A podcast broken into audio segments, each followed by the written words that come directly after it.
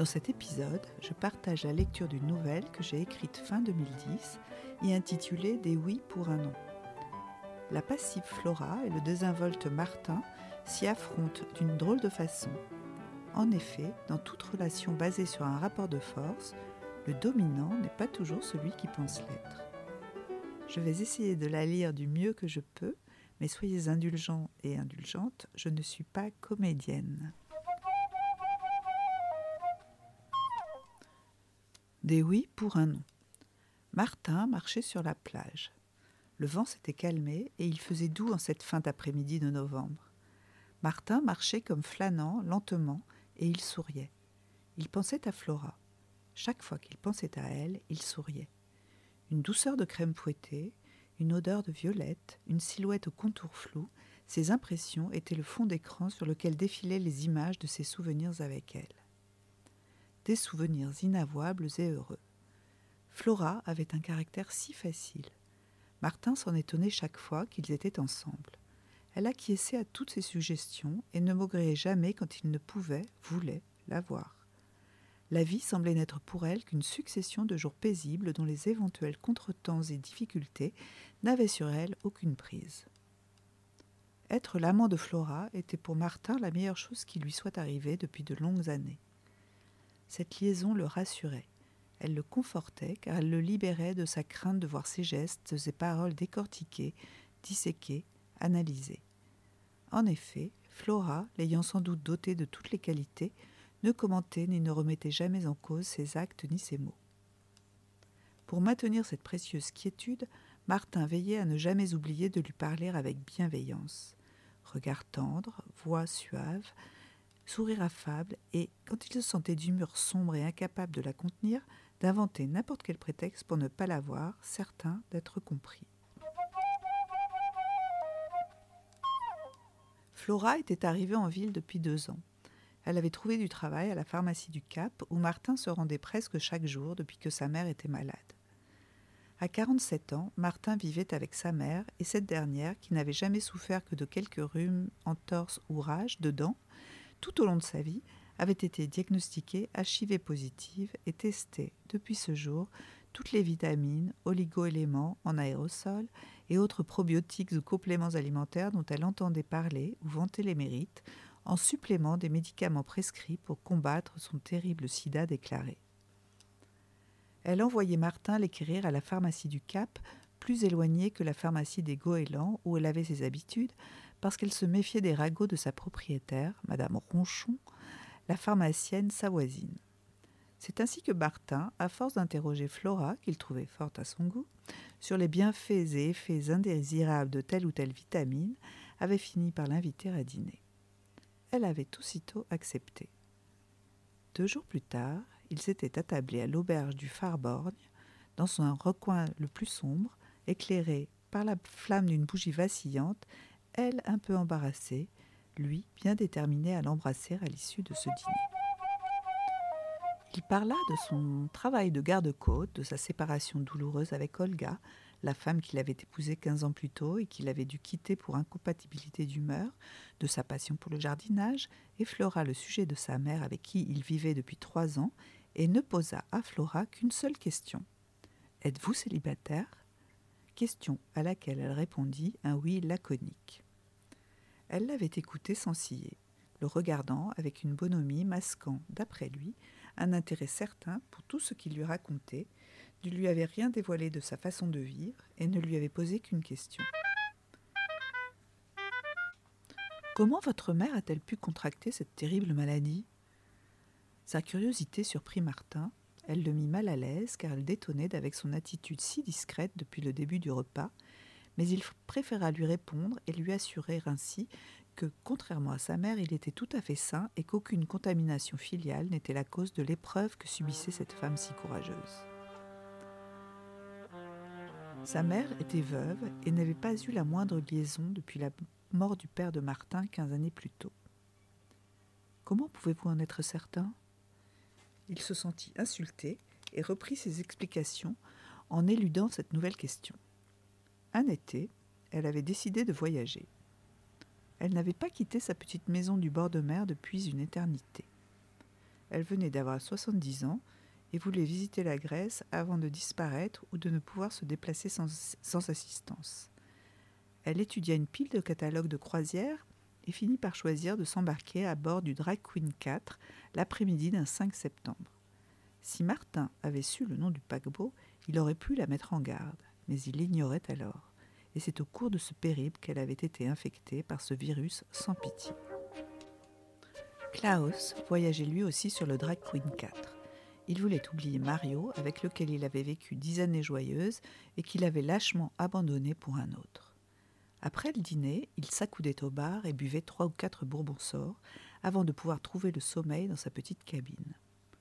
Le troisième soir, après avoir bu un digestif, assise à côté de lui, les hasards ne sont pas toujours heureux, la mère de Martin, qui s'ennuyait, l'avait abordé.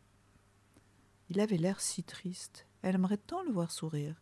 À quoi bon visiter les îles grecques en pleurant? Et Klaus, dans un élan de folie dû au désespoir, avait sans doute trouvé amusant de se faire consoler par elle, et il lui avait souri.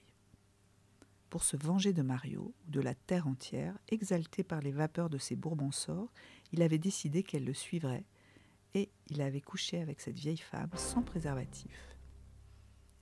À son âge, elle ne risque pas de tomber enceinte. Oui, mais malade, si. Ils n'avaient pas dormi ensemble. Le lit est trop petit, tu comprends, hein? Alors, elle était retournée dans sa cabine et avait fini la nuit seule, comme depuis tant d'années, et comme elle passerait toutes les nuits suivantes. Le lendemain, quand elle, l'avait retrouvé sur le pont supérieur, il était étendu sur une chaise longue, l'air vague. En la reconnaissant, il ne masqua pas sa gêne et préféra mettre aussitôt les choses au point. Pardonne-moi, je ne sais pas ce qui m'a pris la nuit dernière. Tu sais, je suis gai. Et il lui expliqua Mario sa tristesse. J'ai voulu croire l'espace d'un instant que faire l'amour avec une femme pourrait me guérir de lui, de tout. Mais c'est impossible. Je suis gai, tu comprends? Mais je suis bête, tu le savais, c'est une croisière homo. Elle ne savait pas, bien sûr. Elle comprit trop tard et n'aborda plus aucun homme jusqu'à la fin de la croisière. Mais le mal s'était infiltré. Klaus était séropositif et s'était bien gardé de le lui dire. Flora haussa à peine les épaules. Elle n'a pas eu de chance, dit-elle simplement. Après le dîner, Martin raccompagna Flora et, devant chez elle, dans sa voiture, il l'embrassa. Elle se plia à son désir comme elle le fit chaque fois par la suite sans la moindre résistance. Et quand elle se pliait à son désir, elle lui faisait penser à un chamallow géant, un chamallow offert et languide, et sa soumission le rendait fou.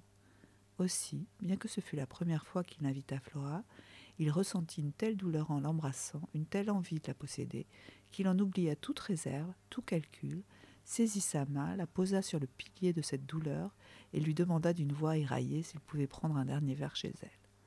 Flora ne répondit rien. Elle ouvrit seulement la portière de sa main libre, et c'est ainsi qu'il passa la nuit avec Flora dans sa petite minuscule maison, impasse de la Sirène. Martin marchait sur la plage et pensait à elle en souriant. Le soir, il la retrouverait et ils dîneraient tous les deux chez elle. Deux années avaient passé depuis sa première nuit avec Flora il n'était pas là de leur liaison, bien au contraire. Elle ne lui demandait jamais rien, n'exigeait rien, acceptait tout. Mais son impassibilité était sereine, son détachement décontracté et, derrière son flegme, il devinait parfois une maîtrise implacable. Elle se soumettait délibérément et cela amplifiait son emprise sur lui. Bien qu'il lui semblât être allé très loin avec elle et l'avoir entraînée dans des situations qu'il n'aurait osé expérimenter avec aucune autre femme sans rougir de honte, il n'avait jamais dépassé le seuil de tolérance de Flora. Elle se prêtait à tous ses caprices, véritable pâte à modeler qu'il malaxait pétrissait, tordait, palpait, massait, pénétrait, traversait, infiltrait, envahissait et occasionnellement partageait dans toutes les positions que lui dictait sa fantaisie et son désir de domination. Quand il avait distancé ses propres limites et piétiné ses idées, pourtant assez larges des convenances, il lui arrivait de se sentir là et même coupable, là de cette idylle, coupable de profiter de la malléabilité de Flora, et également apeuré de ce qu'il se découvrait capable d'imaginer et de faire.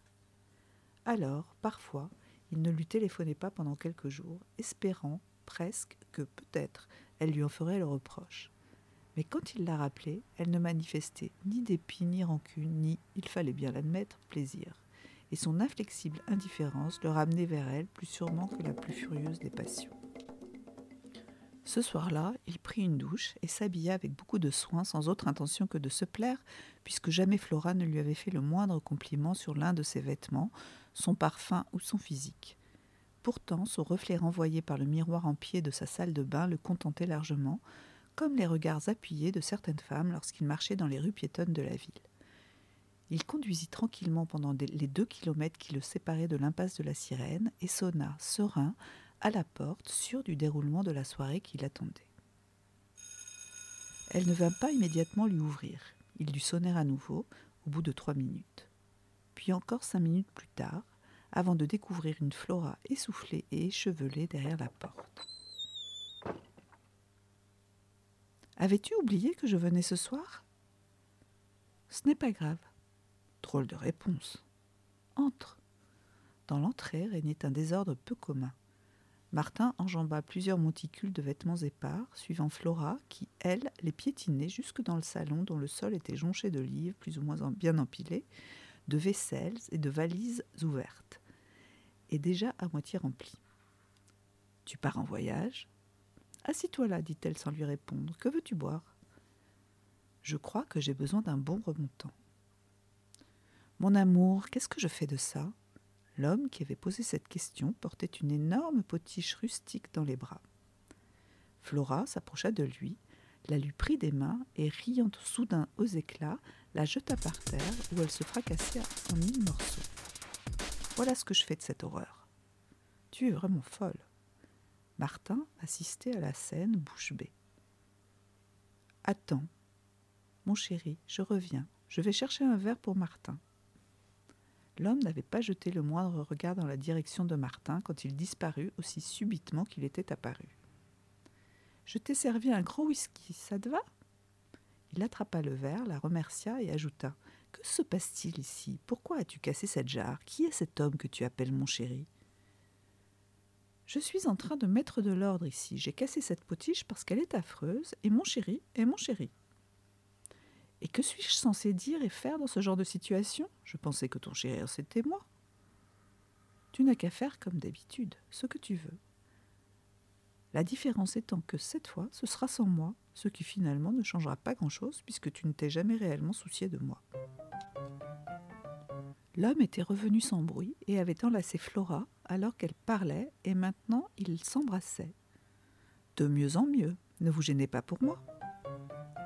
Fais ce que tu veux, mais tu voudras bien nous excuser, nous devons continuer de ranger la maison, lui dit-elle alors, se détachant de l'homme et lui caressant tendrement la joue. Je ne comprends pas.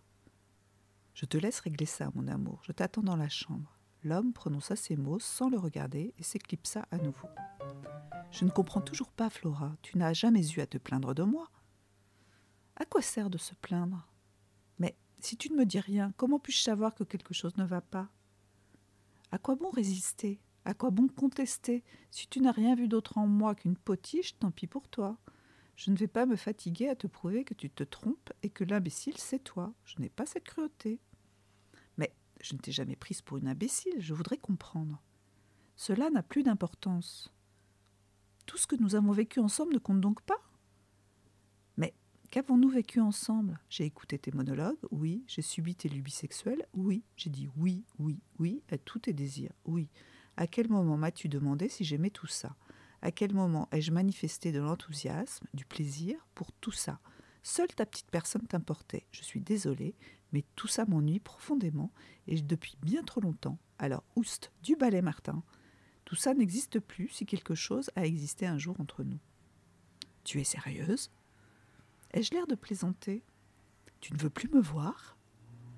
Je me fous de te croiser demain dans la rue, mais je ne veux plus te voir chez moi. Non, je ne veux plus. C'est un premier nom et un nom définitif. Et Flora quitta la pièce. Martin resta prostré, son verre à la main.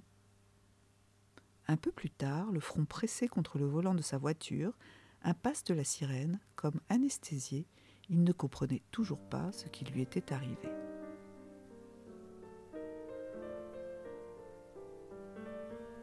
Si cette histoire vous inspire des commentaires, des réflexions, n'hésitez pas à les partager sur ma page Instagram Mayek ou sur votre support dédié. Vous pouvez aussi vous abonner à ce podcast pour être informé lorsque je posterai le prochain. À bientôt. Namaste.